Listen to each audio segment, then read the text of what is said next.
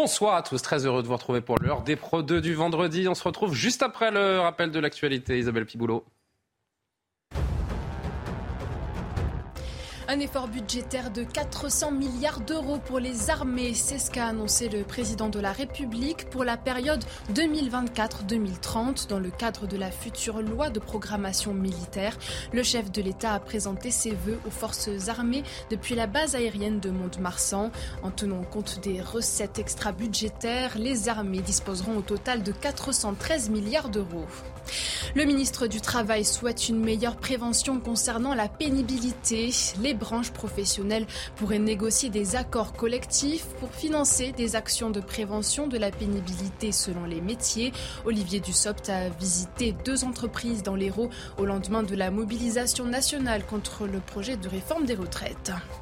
Une nouveauté dans l'immobilier, le ministère de l'économie confirme un ajustement technique du calcul du taux d'usure. Il a été proposé plus tôt dans la journée par la Banque de France. Il serait calculé temporairement tous les mois au lieu d'une fois par trimestre, une méthode qui devrait faciliter l'accès au crédit pour les particuliers.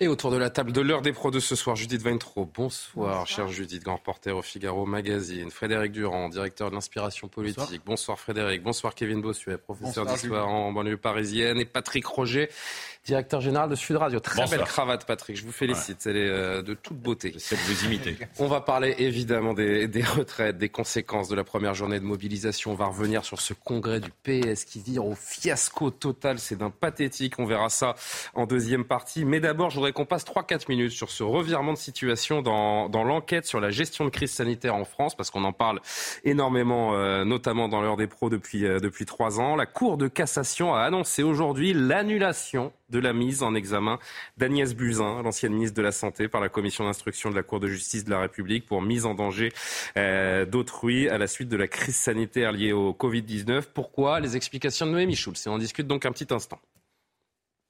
Pour bien comprendre, il faut remonter quelques mois en arrière. En septembre 2021, l'ancienne ministre de la Santé, Agnès Buzyn, est mise en examen par la commission d'instruction de la Cour de justice de la République pour mise en danger de la vie d'autrui. Une action qui fait suite à l'ouverture d'une enquête après le dépôt de milliers de plaintes de la part de particuliers, mais aussi d'associations, de médecins, des plaintes contre le gouvernement pour sa mauvaise gestion de la crise sanitaire. Alors, la Cour de cassation, elle vient d'estimer que cette mise en examen n'était pas valable. Pourquoi? Eh bien, parce que le le délit de mise en danger de la vie d'autrui ne peut être reproché à une personne que si une loi ou un règlement lui impose une obligation de prudence et de sécurité. Un exemple concret qui parle à tout le monde. Le code de la route prévoit toute une série d'obligations euh, de prudence et de sécurité. Par exemple, euh, si on brûle un feu rouge et qu'on blesse quelqu'un, on peut être poursuivi pour mise en danger de la vie d'autrui car on n'a pas respecté une obligation. La Cour de cassation, elle estime euh, que dans le cadre de la gestion du Covid, il n'y avait pas de texte précis relatif à, la gestion d'une pandémie comme celle-là. Il n'y avait pas de texte, par exemple, qui disait il faut que tout le monde porte le masque ou il faut isoler les gens. Agnès Buzyn n'est donc plus mise en examen. Elle passe sous le statut de témoin assisté et la perspective d'un procès devant la Cour de justice de la République s'éloigne. Je rappelle que cette Cour de justice de la République, Patrick, pour que nos téléspectateurs comprennent bien, est la seule juridiction qui est habilitée à poursuivre, à juger des premiers ministres, des ministres, des secrétaires d'État pour des, des, crimes et délits commis dans l'exercice des fonctions. Est-ce que c'est un désaveu, un camouflet pour la Cour de justice de la République? Avant de savoir si c'est une bonne nouvelle ou pas, bah, je, je, pense que dans cette histoire, ce qui est très complexe, c'est que c'est un acte politique et qu'on ne peut pas le juger de la même manière que si c'était un acte délibéré. C'est-à-dire qu'elle a commis probablement une petite erreur d'appréciation, mais pas une faute. Euh, ce n'est pas, ce n'est pas volontaire. Elle n'a, elle n'a rien euh, caché véritablement. D'ailleurs, elle dit qu'elle avait alerté elle-même. Là où finalement, en dehors de, de cette euh, enfin, elle avait alerté. Elle avait non, menti publiquement, mais alerté non, mais voilà. au sein non, du gouvernement. Le, hein. le, problème, il est là. C'est-à-dire qu'elle dit qu'elle avait alerté euh, la présidence de la République, Édouard Philippe, au mois de janvier, qu'elle-même, elle avait vu en regardant des blogs euh, qu'elle euh, avait compris l'ampleur de la situation. Le problème, c'est que publiquement, elle disait qu'il n'y avait que de faibles risques qu'il y ait une propagation en France. Bon, après, malgré tout, elle a quand même géré la situation, quoi. Euh, on peut l'apprécier. non mais non mais non mais, la gérer, non mais la gérer la situation. Elle n'était pas seule, mais c'était compliqué. Euh, il faut savoir, il faut se remettre en, en situation. Euh, à cette époque, on ne savait rien. Euh, la Chine nous cachait tout. Les médecins eux-mêmes étaient un petit peu perdus. Donc elle-même, c'était quand même assez difficile. Je ne veux pas la défendre plus que ça.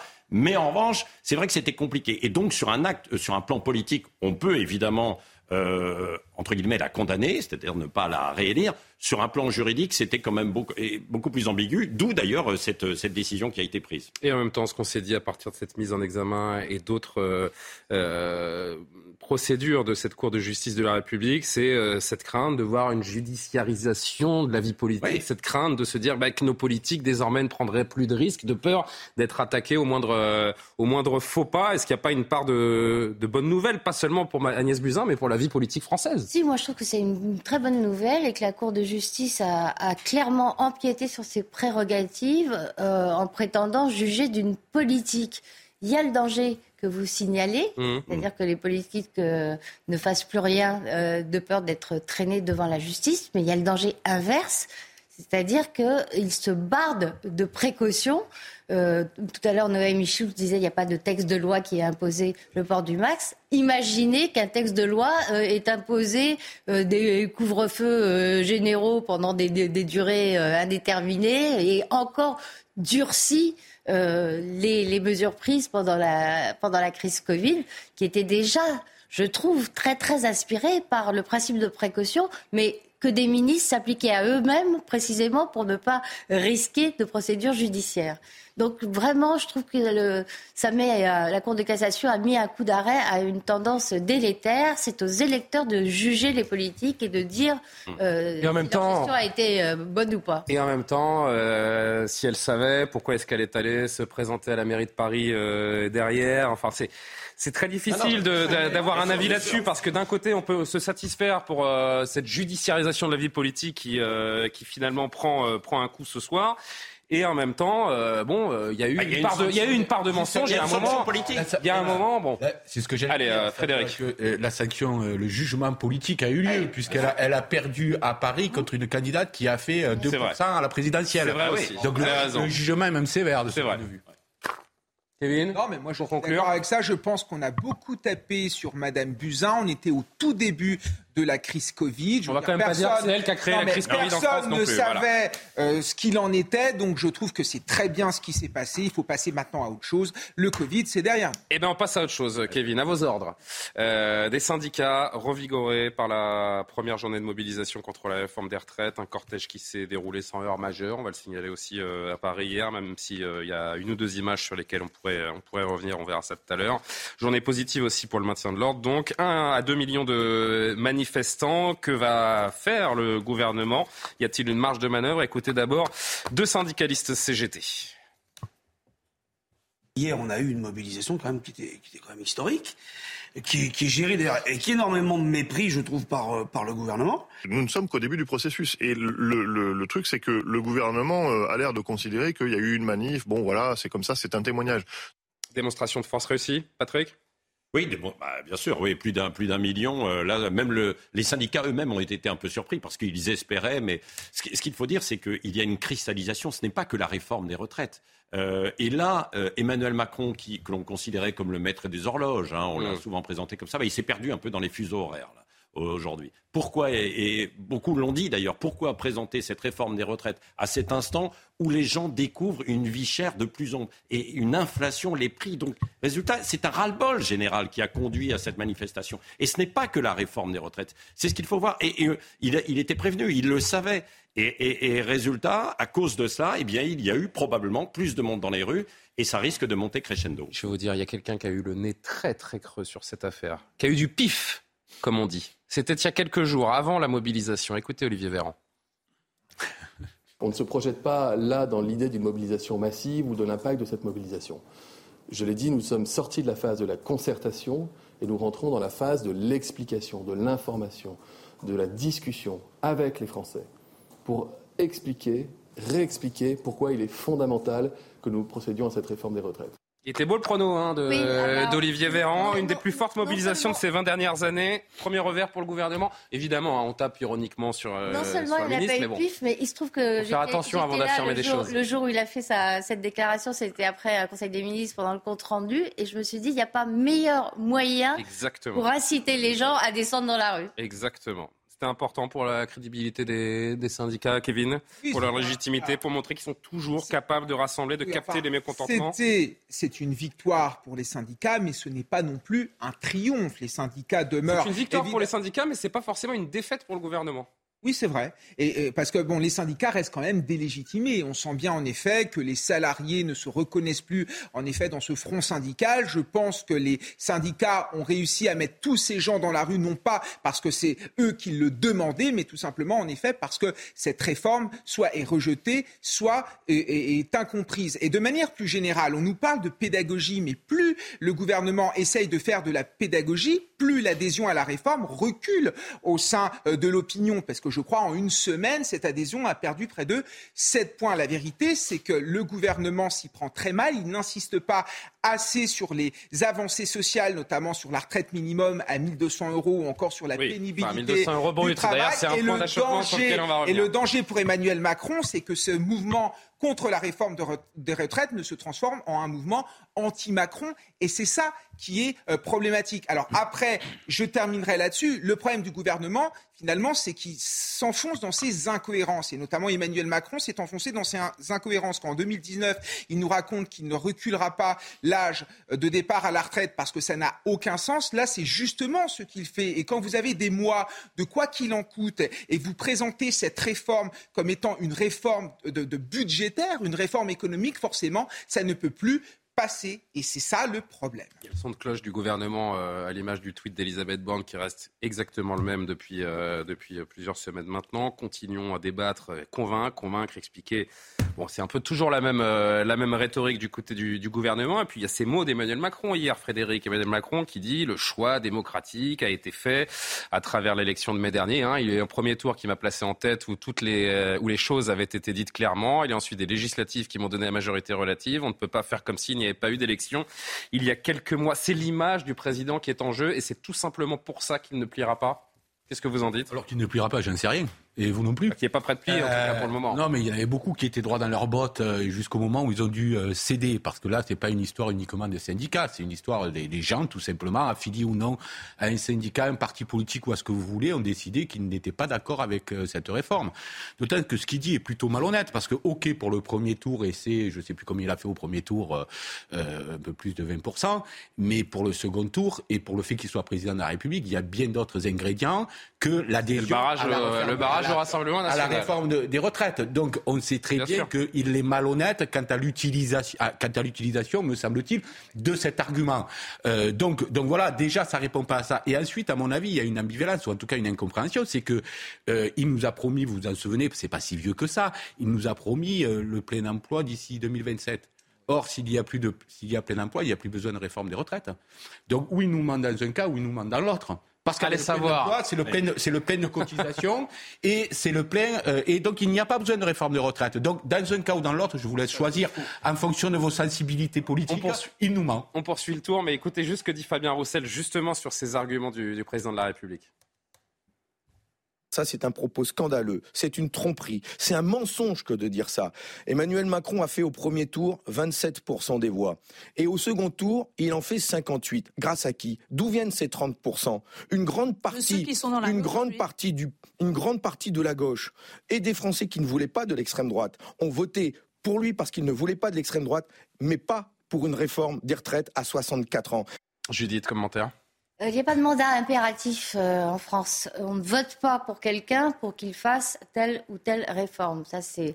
En même temps, c'était la seule chose qu'il y avait dans son programme, hein, j'ai envie de dire. Point. Et deuxième point, vous remarquerez que Emmanuel Macron se rappelle brutalement que l'Assemblée nationale existe, lui, euh, lui qui en parle si peu là, souvent. Rage, oui. Et là, et là, il a, il a raison. Effectivement, euh, les législatives se sont pas du tout passées dans les mêmes conditions que la présidentielle. La meilleure preuve, c'est que euh, son groupe n'est pas majoritaire à l'Assemblée.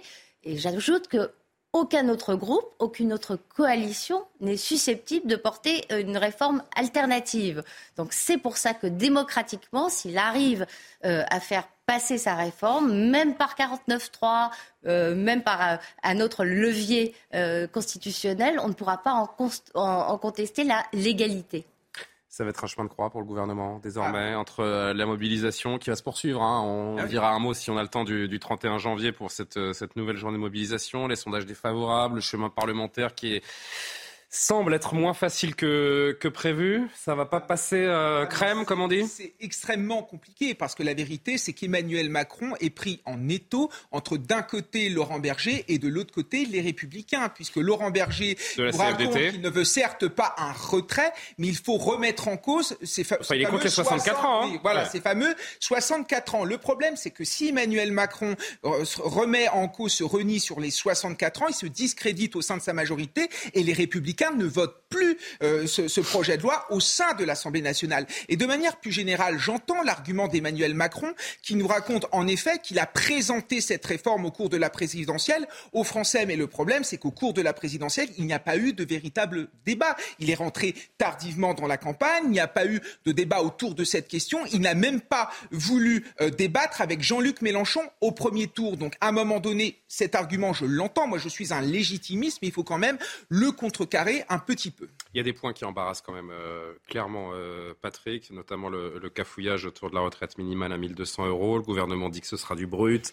Quand le chiffre a été annoncé, c'est vrai que ça a eu cet effet un peu poudre aux yeux, c'est des 1200 euros, mais non, pas du tout en fait, c'est du brut, le modem euh, veut que ce soit du, du net, euh, on s'est pris un peu le, les, les, pieds dans le tapis pardon, euh, de ce côté-là, comme les 44 annuités pour les carrières longues au lieu de 43, enfin, il y a, des points qui, sont, qui sont pas admissibles. Il n'y a pas eu de véritable pédagogie, il n'y a pas eu de véritable explication parce que n'était pas... pourtant, ils ont la pédagogie toute la journée. Non, oui, non, mais là, aujourd'hui, mais hmm. là, c'est trop tard parce qu'on est euh, dedans. Mais euh, sur une telle retraite, une, telle réforme, ça s'engage et, et ça doit être beaucoup plus long. Or, euh, depuis le, ça ne vous a pas échappé, depuis le mois de novembre, nous avons eu la pénurie en fait de carburant avec euh, ce conflit en fait sur les salaires. Il y a eu le, problème et l'angoisse autour de l'électricité, du chauffage. Est-ce qu'on allait pouvoir euh, se chauffer en fait cet hiver? Les gens étaient préoccupés. Il y a eu les fêtes où beaucoup se sont aperçus que finalement les prix avaient augmenté partout. Ils avaient cette préoccupation et donc on ne pouvait pas entendre le discours sur les retraites. Il était en toile de fond, mais,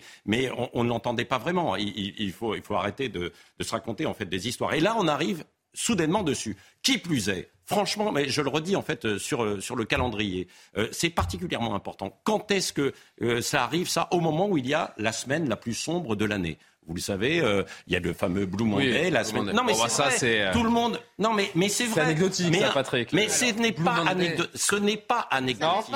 Ce n'est pas. C'est le jour le plus déprimant de l'année, selon je ne sais quel critère. Mais quand vous dirigez, quand vous non, mais attendez. Allez-y, Patrick, allez-y. Il faut être sérieux. Quand vous menez une entreprise, comme quand vous menez un pays, il faut être capable de mesurer tout ce qui est euh, externe, qui arrive par rapport à une réforme. Si vous ne tenez pas compte de, de ces événements, eh bien c'est perturbé. Et c'est exactement ce qui est en train de. Mais en même temps, c'est le, macronisme, la survie du macronisme est en jeu à travers cette. Euh, il n'a pas le choix. Je parlais de l'image du président de la République. S'il ne fait pas passer cette réforme, le macronisme est mort. Mais est-ce qu'il devait la faire passer au mois de janvier, au ah, mois de février? Est-ce qu'il ne pouvait pas attendre? Est-ce qu'il ne pouvait pas présenter un Est-ce qu'elle est nécessaire? Alors certains diront oui. Ah, bah, non. mais dans la majorité, on va vous dire oui. Hein. Oui, parce que le plein emploi ne résout pas le problème démographique. D'accord.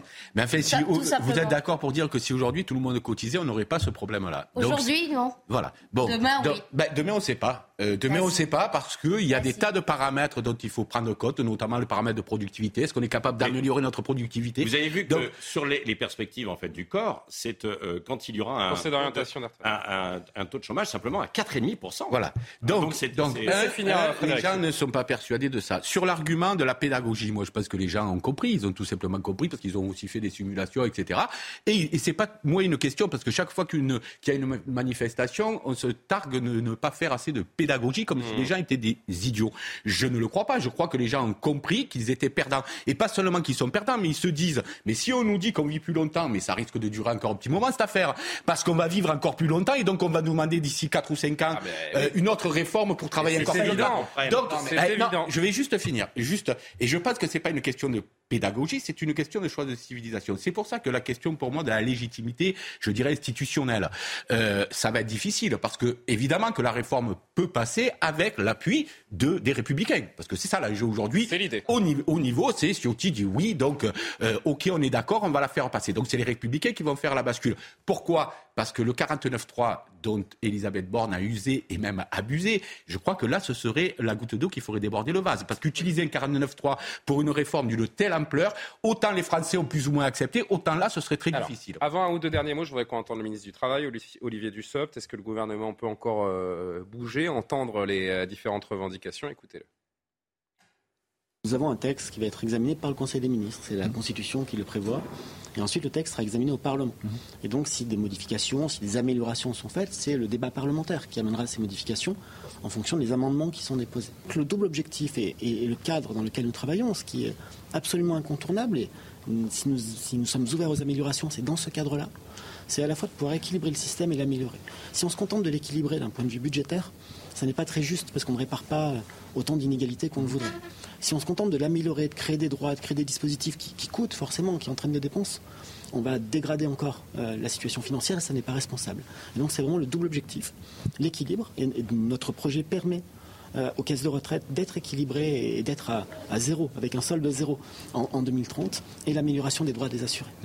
Est-ce que le gouvernement peut lâcher du lest, selon vous? C'est compliqué parce que Emmanuel Macron a déjà reculé. Au départ, il nous proposait une réforme à point. Là, il a complètement fait demi-tour pour un âge de départ à, 2019, hein. à 65 ans. Au départ, dans son programme, c'était 65 ans et finalement, là, c'est Et en 2019, il disait que c'était une absurdité de toucher à l'âge de départ. Moi, je pense que l'enjeu pour Emmanuel Macron, c'est de savoir quelle place il va laisser dans l'histoire Est-ce qu'il va laisser la place d'un président réformateur ou d'un président qui s'est renié? Quant au moment, en vous, à, vous écouter Patrick, on ne peut jamais réformer ah ce pays. il y a toujours un contexte particulier. Et peut-être qu'il y a une forme de machiavélisme macronien. Mais c'est même pas une grande réforme, c'est une réforme paramétrique. au moment, je termine, peut-être qu'il y a peut-être un machiavélisme macronien. Au moment où les Français ont des problèmes de pouvoir d'achat, mettre en avant cette réforme, ça peut être bien. Parce que la vérité, c'est qu'aujourd'hui, faire grève, ça coûte au portefeuille. Moi, je le vois en salle des professeurs. Ils ont fait une journée de grève. Je ne suis pas certain qu'ils rempliront pour deux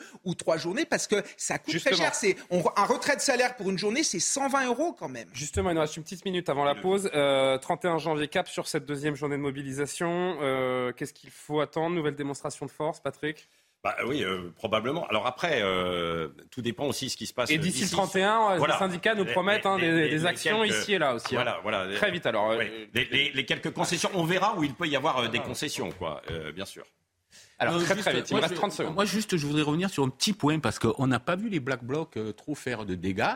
Et ça veut dire que la stratégie Nunez, contrairement à la stratégie d'Allemagne, peut être la bonne. C'est-à-dire qu'il y en avait 800 au départ de, la, de, la, de la manifestation. Non, mais je le dis parce que je pense qu'il y a une image qui a beaucoup choqué. D'ailleurs, je ne sais pas si Benjamin en, régie peut la mettre rapidement avec ces, beaucoup ces, dit, ces, euh, gendarmes mobiles qui ont été pris à partie par de, beaucoup dit, euh, beaucoup l'ont dit, mais c'est peut-être vrai. Souvent, le gouvernement a laissé faire ces, ces mm. Black Blocs pour justement dénaturer la légitimité, a fait délégitimer. Voilà, merci beaucoup regardez, il y a eu, il y a eu, c'est vrai, cette, cette séquence qui a pas mal choqué, qui, a, beaucoup tourné. finalement. mais non, non, non, c'est vrai que c'est. Euh, je vais donner d'ailleurs le, le chiffre précis.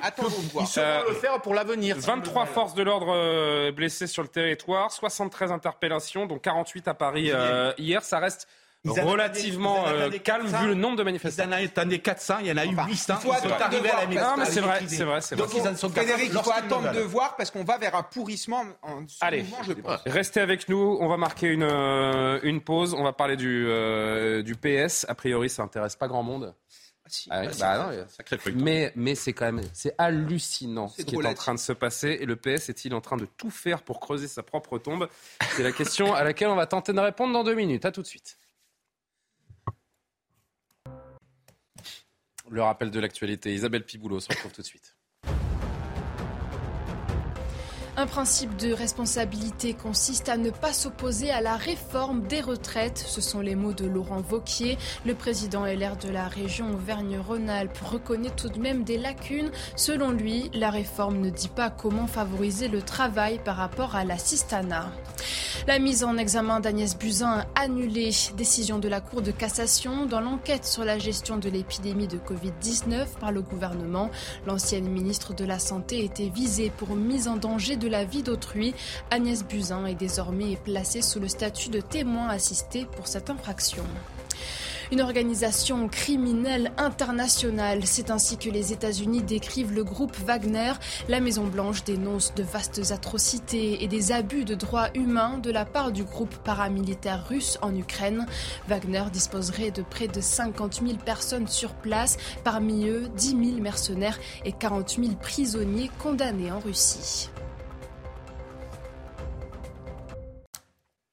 Nous sommes toujours en compagnie de Judith Weintraub, Frédéric Durand, Kevin Bossuet, Patrick Roger. Je vous posais cette, je nous posais cette question euh, avant la pause. Le PS est-il en train de creuser sa propre tombe, de finir de creuser sa propre tombe, parce que ça a commencé humilié à la présidentielle, à peine sauvé par l'accord avec la, la Nupes législatif. Le parti étale ses divisions à l'issue du scrutin pour élire son premier euh, secrétaire, après qu'Olivier Faure a revendiqué la victoire et alors que Nicolas Mayer-Rossignol s'estime lui en tête, la direction du parti a annoncé ce matin la victoire euh, d'Olivier Faure, mais Mayer Rossignol continue de contester. Les accusations de triche avec les traditionnels bourrages d'urnes, mais où sommes-nous, sont euh, dénoncées, notamment à la Courneuve. Je vais vous montrer une séquence.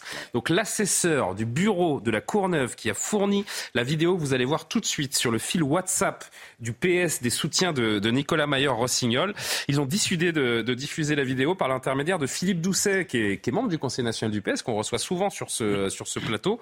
Regardez ça, c'est juste dingue.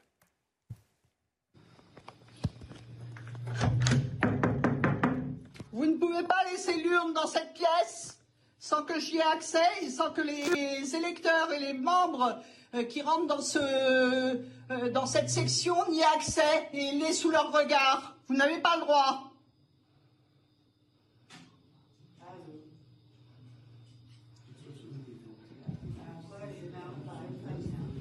Vous n'avez pas le droit de faire ça.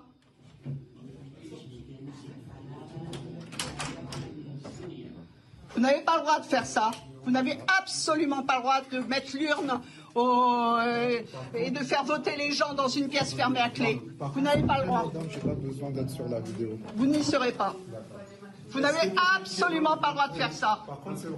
C'est scandaleux. C'est scandaleux, vous n'êtes pas. Et je foutrai votre visage. Non, mais juste le secrétaire de section. C'est scandaleux. Je n'ai pas accès à l'urne.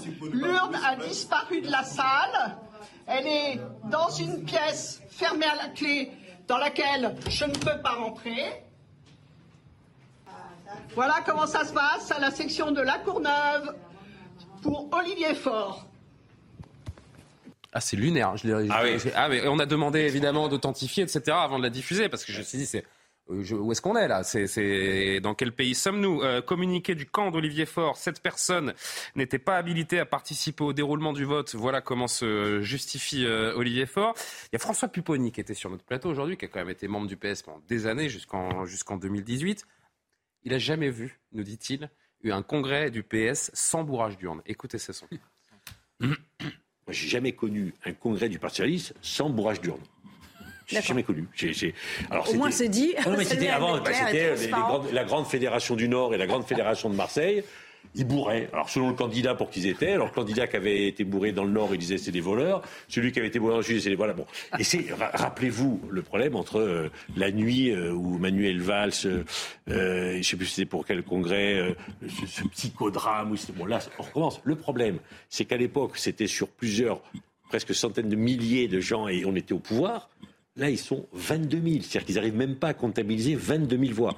Un dernier élément avant de vous faire réagir. David Assouline, qui lui est pro euh, Nicolas Maillard-Rossignol. Des irrégularités massives ont commencé depuis 17 heures. Euh, Assouline, qui est sénateur PS. Hein. Nos contrôleurs mandatés pour surveiller ne sont pas admis dans les bureaux. Des, dans les bureaux pardon. Les contrôleurs d'Olivier Faure ne sont pas adhérents du PS, se disent membres de la NUPES, des fausses adresses de bureaux de vote. Il faut que ça cesse vite. Mais c'est pathétique ce qui se passe au, Parti socialiste. Allez, Patrick, pour commencer. Oui, bah, d'autant qu'on l'a Quelle belle leçon de démocratie. Non mais non, mais on l'a commencé dans la, dans la nuit en plus cette histoire, parce que vous ah avez entendu, il y a eu les deux vidéos. Ils n'ont pas dormi de la nuit. Il y a eu les deux vidéos euh, où chacun revendiquait euh, la victoire, ce qui était assez étonnant. Là, on s'est dit, il y a, il y a vraiment un loup, il y a un problème. Il y a, il y a un autre exemple. La Courneuve est, est assez euh, évidemment frappant. Il y a un exemple aussi à Liévin. où Nicolas Maillard-Rossignol n'a eu que 13 voix, je crois, alors qu'il en avait eu 40 au premier tour. Donc c'est quand même assez étonnant. Euh, on n'a pas compris. Même chose, c'est pour ça que Patrick Caner a demandé immédiatement. Mais qui est des à l'époque où il y avait 150 000 personnes qui votaient, que le bah, parti était un vrai parti. Aujourd'hui, ils sont 20 000 à voter. Ils n'arrivent même pas, ils n'arrivent même pas à organiser une élection. le, le, problème, c'est que ça ne va pas réhabiliter les partis, et y compris le Parti socialiste, avec cet affrontement et une déchirure qui risque d'être quand même assez forte, quoi, bien sûr. Entre Frédéric Durand, c'est la déliquescence annoncée. C'est passé au mot de Sartre qui disait ce grand cadavre à la renverse où se sont mis les verts. Euh, ça ressemble un peu à ça, malheureusement, parce qu'aujourd'hui, il n'y a, plus a plus vraiment de débat d'idées ou de projets politiques au PS, et donc tout ça a été remplacé. Il y avait quand même en toile de feu. Non, non, vous avez des appareils qui essaient de sauver leur place. voilà. Il n'y en a pas pour moi. Il y a des stratégies. Faut-il aller avec la, la ah, NUPES pas... Non, mais c'est pas pareil. Ça a des implications non, mais ça, ça fait... Oui, tout à fait. il y avait une ligne idéologique qui était différente. Je... Frédéric, il n'y a pas de projet politique pour la France. Voilà ce que je voulais dire. Après, qu'il y ait des lignes stratégiques qui sont évidemment pas les mêmes selon qu'on est du côté d'Olivier Faure ou euh, de, de, son opposant, on est, on est d'accord sur ça. Mais il n'y a plus de projet idéologique. Et depuis très longtemps, le PS, il se, il se voue à une seule chose, c'est la réussite personnelle de chacun d'eux. Donc ils sont là dans cette mare de narcissique, mais il n'y a, pas il y a plus vraiment euh, d'idées, comme dans beaucoup de partis d'ailleurs, qui peinent à se renouveler. Et d'ailleurs, à ce titre, dans les partis qui font moins de 5% maintenant aux élections présidentielles, LR s'en est quand même tiré beaucoup plus dignement. Hmm. Euh, parce qu'ils ont quand même trouvé. Un, voilà, il n'y a pas, y a pas eu de Ciotti a, repris la, a repris la main sur le euh, parti là, sans contestation. Voilà, exactement. Donc là, ce qu'on voit. C'est sans scandale comme celui-là. Non, mais c'est la fin d'une machine, parce que c'était une machine à gagner. Le PS, c'était une vraie machine. Moi, je me souviens, je faisais les congrès de La Rochelle, je ne sais pas si vous vous souvenez, c'était immense les congrès, les congrès. C'est un parti qui nous a donné deux présidents de la République. C'est un parti historique de gouvernement et c'est pour ça que c'est d'une Il y avait 200 journalistes, on était reçus dans C'était extraordinaire. Et, et vous, rendez, vous rendez compte à quoi ils sont rendus aujourd'hui à se bagarrer pour, sur, dans des sections. Enfin, et dire que quelques heures plus tôt, les socialistes prenaient l'unité aux côtés des autres euh, mouvements de gauche dans la bataille contre les contre les retraites, Kevin et, et Judith Kevin pour une fois qu'un socialiste pouvait remporter une élection, là aussi c'est un échec. La vérité, c'est que ça n'a aucun sens et que ce parti est complètement divisé. Moi, j'ai envie de dire, Jaurès revient. La vérité, c'est qu'aujourd'hui, pour le Parti socialiste, les frontières n'existent plus, les racines chrétiennes n'existent plus, la valeur travail ou le mérite n'existe plus. Il n'y a plus que les impôts et les aides sociales qui existent. C'est quand même assez tragique. Et moi, ce qui me choque dans ce parti, c'est le reniement des valeurs initiales. Le Parti socialiste, au départ, c'est un parti républicain. Et quand j'ai entendu, au cours de la dernière élection présidentielle, Anne Hidalgo comparer, par exemple, le sort des musulmans en France au sort des juifs pendant la Shoah, ça m'a estomaqué. En outre, Madame Hidalgo, qui est quand même... Je, c'est un monsieur Meyer, hein, Hidalgo. Et, Madame Hidalgo, quand même, j'aimerais dire ça, a inauguré en, euh, euh, en 2021, en octobre 2021, une allée en hommage à Mireille Knoll. Vous savez, cette femme juive qui a été... non, non, non, pour moi, c'est important. Cette femme juive, cette femme juive qui a été assassinée par un islamiste et sur euh, l'inscription, il n'y a pas le mot islamiste. Pour moi, c'est une forme de reniement. Et la vérité, c'est que le Parti socialiste est en train de tomber dans lislamo C'est entendu, mais vous sortez un peu du, ah sujet tout de même. Je euh, juste, alors, juste Gabriel Attal, parce qu'il a la formule euh, également pour décrire ce qui se passe au, PS. Et vous reprenez. Pardon, Judith.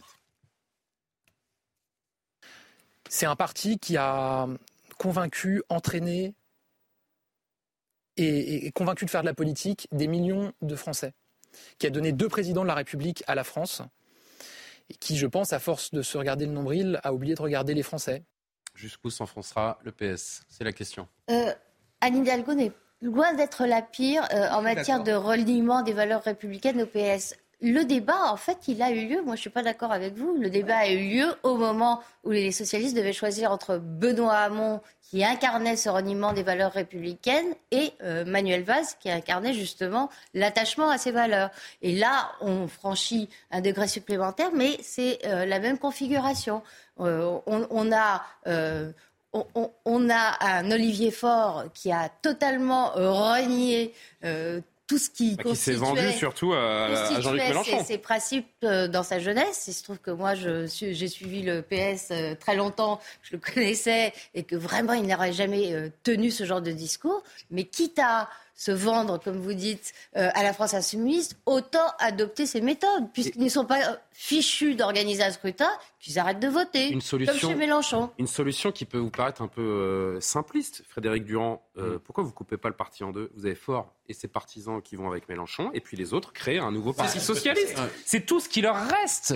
S'ils veulent renaître de leur cendre, juste pour, pour scindez-vous en deux. Moi, j'ai pas de réponse, mais vous répondrez pour préserver la maison commune. Juste une chose. Il n'y a plus de maison, plus de maison commune. C'est un cimetière. après les élections, ils se taperont dans le dos pour récupérer leur siège. Ne vous inquiétez pas. Ils, Allez-y, Frédéric. Pour voir comment ils peuvent se partager les restes du gâteau. Cependant, il y avait une vraie différence à une époque. C'est-à-dire la tradition socialiste, c'était quoi? C'est la tradition de la défense. le dernier mot. C'était la tradition de la défense du travail, etc. Quand la droite défendait plutôt le patronat, on était d'accord ou pas d'accord avec tout ça, mais il y avait une lisibilité. Euh, euh, et la, la séparation, c'est pas fait qu'au niveau républicain ou pas républicain, parce que Valls, il avait aussi une version plutôt libérale d'un point de vue économique. C'est-à-dire, il disait, il faut arrêter avec le surmoi marxiste, etc., etc. Donc, il y avait ces deux parties-là. Et juste pour dire, aujourd'hui, les gens, ils ne voient plus du tout les socialistes et le socialisme comme les, les défenseurs des travailleurs, plus du tout. Euh, et c'est ça qui fait qu'il n'y a plus aucune lisibilité, qui fait que ça ne ah compte sont les défenseurs des, des, pistes cyclables, à la rigueur. Des bobos. Euh, d'ailleurs, juste, ils gagnent toutes les villes où le mètre carré est le plus cher. Euh, vous avez qu'à regarder. Paris, Bordeaux, Lyon, etc. écologistes et PS prennent toutes ces villes où le mètre carré est le plus cher. Non, mais je pense que, Julien, vous avez résumé tout à l'heure. C'est que va devenir le rose que je porte en fait aujourd'hui. On se demande ah s'il y en aura encore. Non, mais on se demande s'il y en aura encore. Et, il, du rose, vous il est. Il y a oui, de bleu de près. Moi, je voyais du Parme. Ah, oui, voilà, c'est ça. Non, pas loin. Euh. euh, non, mais euh, il est possible qu'il y ait une véritable scission et que ah, derrière. Moi, je trouve. J'ai l'impression que c'est tout ce qui leur reste. Et, voilà, et, et, que certains créent un nouveau parti parce qu'ils vont avoir et mal à recoller les morceaux. Et en même temps, on parle de tout ça, mais la vérité, c'est que ça se passe dans l'indifférence totale des Français parce que le Parti socialiste n'intéresse plus personne dans ce pays. Il y a 20 000 personnes. 20 000 personnes à peine qui votaient. Congrès de Reims. Parce que la dernière fois qu'il y a eu une, euh, des tensions comme ça, c'est le congrès de Reims. Il y avait plus de 150 000 adhérents qui votaient au Parti Socialiste. Martine Aubry voilà, contre Ségolène Royal, en effet. Allez. Comment? C'est vrai pour tous les partis. Tous les partis ont vu des hémorragies énormes de leurs adhérents. Enfin, 1,75, c'est pas tous les partis. Hein, Il y a eu l'histoire ah, la présidence. parler des militants. Euh, tout autre sujet pour poursuivre cette, euh, cette émission. Je voulais que vous voyez ce, ce sujet, ce témoignage euh, très émouvant. Les rixes entre bandes rivales, on en parle. Elles font de plus en plus de morts chaque année. Euh, en début de semaine, on vous a évidemment, on a évoqué ensemble ce qui s'était passé à Thiès, ce gamin de 16 ans poignardé mortellement. On vous propose aujourd'hui un témoignage très fort, celui d'un père qui a perdu son fils de 15 ans. C'était il y a quelques années. Il avait été poignardé, c'était il y a cinq ans dans une, dans une rixe. Nos équipes ont rencontré ce, ce papa qui témoigne. Regardez. C'est là, mon fils a perdu la vie. C'est là. Chaque année, depuis le 13 janvier 2018, le papa d'Ismaël vient se recueillir dans cette rue du 11e arrondissement de Paris, où son fils de 15 ans a été poignardé. Ce jour-là, alors que l'adolescent enregistre un clip de rap avec ses amis dans un square, une bande de jeunes venus du 19e arrondissement déclenche une rixe. Il s'est interposé pour dire non, ne faites pas la bagarre. Il a pris un coup de couteau, il est mort. Mon fils n'était pas dans un groupe de, bandits, de voyous. La preuve, la fresque est là. C'était un enfant bien. Il avait une belle âme. Cinq ans plus tard, le père d'Ismaël n'a plus de haine, mais ne comprend pas comment un tel niveau de violence peut être atteint chez certains jeunes. La seule chose que je demande, le jour j'ai envie de le rencontrer et qu'il me dise pourquoi il a tué mon fils. Vous n'avez pas la réponse à la question Non, je sais pas. Moi, je n'ai pas la réponse. Ce que je vis, ce que ma famille et moi nous vivons, je ne veux même pas que mon pire ennemi vive ça. J'ai tout simplement mal. Parce que ces jeunes qui meurent, il y a Henri, il y a Wally, il y a Ismaël, il y a plein de jeunes qui meurent et il y a celui qui vient de mourir. Face à ces drames, ce père de famille est aujourd'hui investi aux côtés des jeunes du quartier pour tenter d'endiguer cette violence.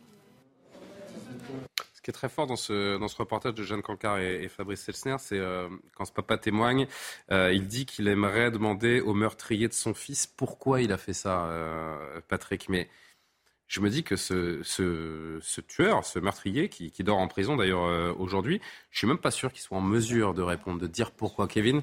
Non, mais c'est sûr. Je veux dire, il y a une montée. Moi, en tant qu'enseignant, je le vois, une montée de la violence euh, chez les jeunes pour parfois des raisons complètement dérisoire. Et je suis convaincu que le jeune qui a fait ça ne sait même pas pourquoi il a fait ça, ne s'est même pas rendu compte sur le moment de la gravité euh, de son geste. Et on a affaire, on est, dans une société hyper individualiste où il n'y a plus que le moi qui compte, où les barrières morales sont complètement euh, mises euh, de côté et on est prêt à détruire l'autre, on est prêt à remettre en cause son honneur, à s'attaquer à lui physiquement, voire à le supprimer si on estime que le moi est diminué ou que le moi est mis de côté. Et ça, c'est vrai que c'est inquiétant. Là, on a affaire à des cas extrêmes, mais aller dans une cour de récréation, enfin, le harcèlement scolaire est de plus en plus prend des tournures de plus en plus euh, dramatiques avec des. Ben, on vient au collège avec un couteau aujourd'hui. Voilà, et, maintenant il y a une continuité également sur les réseaux sociaux. Et moi, ce qui me marque en tant qu'enseignant, c'est euh, que l'adolescent aujourd'hui est dans le monde de la virtualité.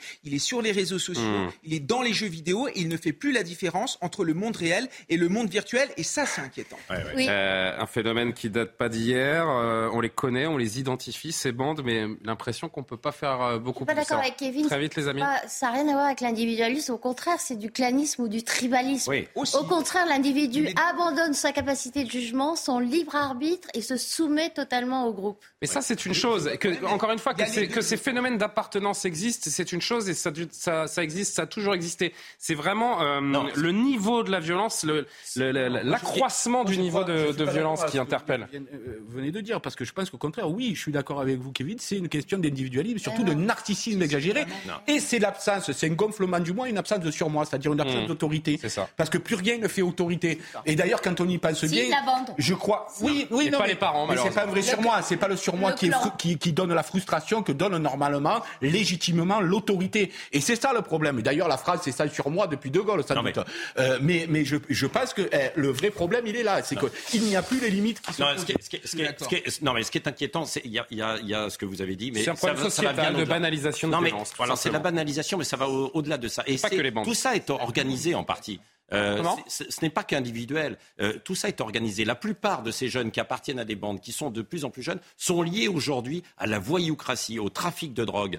Et, les règlements de compte, bien souvent, sont liés à. mais là, on est au-delà de ça. là, vous êtes dans des, là, vous êtes dans des, il y a de la violence entre guillemets, qui sont historiques, des rivalités dont on ne sait même plus quelle est la cause. Si, vous permettez, à Thiers, comme à Coignères, à Mourpas, comme dans beaucoup d'autres endroits, c'était lié véritablement au trafic de drogue, où il y avait ces bandes qui sont entre 15 et 30 personnes et qui, euh, et qui évidemment rivalisent avec d'autres. Et résultat, ils, ils, se donnent des rendez-vous pour, pour, pour s'affronter. Et ça, c'est, ça, c'est particulièrement. Mais c'est pas toujours sous fond de du trafic. Allez, non, pardon, vraiment, il nous reste une minute trente, je voudrais qu'on finisse avec un sourire. Et en plus, c'est développé dans la culture gangsta rap. Si vous étudiez cette culture gangsta rap, vous verrez que tout ça est hyper développé. C'est pire que la banalisation de la violence, c'est la glorification de la violence rattachée à une forme de virilité. Plus je tape fort, plus je suis viril. Et surtout, regardez sur les réseaux sociaux, regardez ce qui se passe sur TikTok. C'est-à-dire que plus c'est violent, plus on a un nombre de followers, plus on fait de vues, et plus on est important dans la société de l'Internet. Bon, en tout cas, on pense bien fort à ce, à ce papa et ce témoignage. Euh,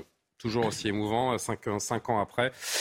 Il est, euh, il est toujours aussi désemparé. J'allais dire que j'ai dit un instant qu'on allait finir avec un sourire. Oui et non, parce que c'est quand même une affaire de, de justice, mais je trouve ça. Enfin, étonnant en tout cas.